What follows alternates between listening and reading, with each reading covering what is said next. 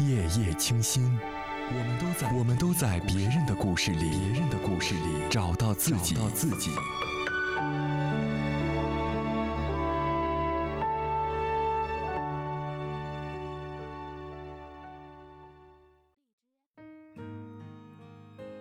嗨，亲爱的你，晚上好。这个时间你在做什么呢？昨晚给大家讲了艾明雅的故事，好多朋友在微信公众账号的后台留言给我说很喜欢他的文章。那今天就再讲一个他的故事吧。喝最烈的酒，谈最柔情的爱。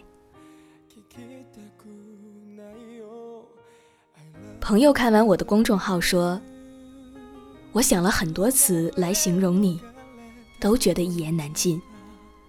直到后来看到你对自己的评价，你说三十岁，终于让自己活得自在。如今的你，真的是自在，好一句自在。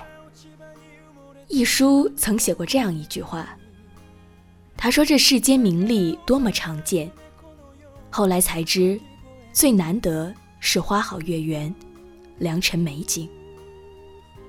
这浮夸世间，将自己活成一个美貌、富有、伶俐、位高权重、手拿名包的女人是多么容易，可是自在难得。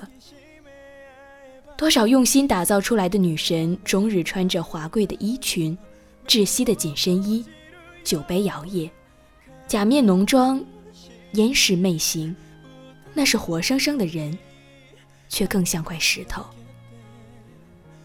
真正的神是什么样子呢？佛家有自在观音，这观音像丝毫不似平日里佛教清规戒律、直立打坐的姿态，而是右腿微微屈蹲，左脚轻轻踩在莲叶上，右手翘起，左手撑身，无拘无束，自由自在。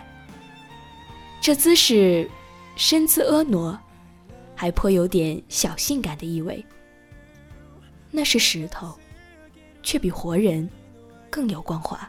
这自在观音像之所以如此令人神往，是因为它打破了一种规矩和戒律，融进了浓浓的人味儿，有世俗的情感，有喜怒哀乐，收放自如。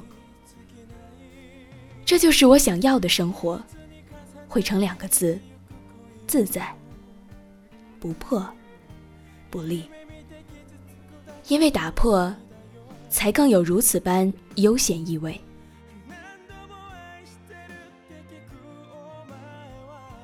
我在春天里吃桂花糖，冬日里买冰淇淋。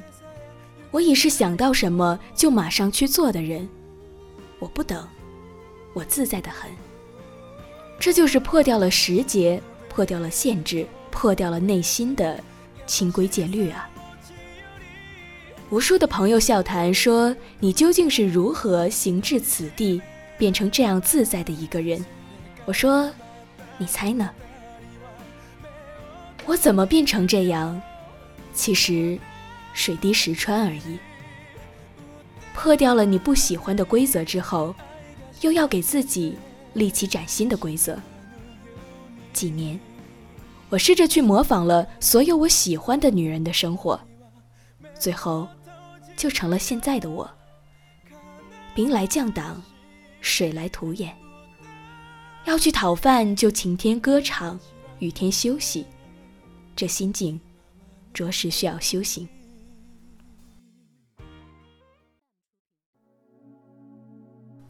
其实自在不是凭空的。自在是你对自己人生的任何一个层面，都拥有了足够的自知和掌控力。你要一点点让自己自在起来。最开始，就是让你的形象自在。曾经我是一个小胖妹，但是有一天，我羡慕起一位能把白衬衣和破洞牛仔裤还穿得好看的四十岁姐姐。何以这个年纪还能穿得像一缕自在清风？他轻描淡写说：“就是不要胖。”举手投足间，坐，不会畏惧腰间有赘肉冒头；站，不会惧怕自己粗腰肥臀，怎能不自在？后来我也瘦了，从此穿衣自在，已经是随心所欲，再也没有我穿不进去的衣服，只有我不喜欢的衣服。在穿衣这件事上，我自在了。慢慢的，从形象到职业，再到情感，最后到家庭，如此方得自在，从此步步生花。这自在是我一步一步给自己挣来的。居然有之前没见过我的姑娘问：“你是不是天生吃不胖呢？”其实怎么可能呢？只是从某一天起，我对自己下了狠手，体重直降五公斤。还要说一句也许很打击你们的话：我有马甲线，见过的闺蜜作证。在我看来，自在背后是高度的自制。自制背后是更大的欲望，而欲望是贬义词吗？不，它是动力，是梦想，是桥梁，但最紧要的是它由你掌控。只有自在之人，才能在这个浮躁的世界，任再大的欲望在眼前流淌，也可以拨弄，而不是被它吞噬。自在的人多好。能喝最烈的酒，也能谈最柔情的爱。自在的人多妙，能不在拥有时患得，亦不在失去时无法告别。自在的人多坚韧，敢随时笑对这个世界。好了，各位亲爱的听友，这就是今晚想要分享给你的故事，来自作者艾明雅。希望在往后的人生里。你也能做一个自在的人。那我们明晚十点整不见不散吧，晚安，各位。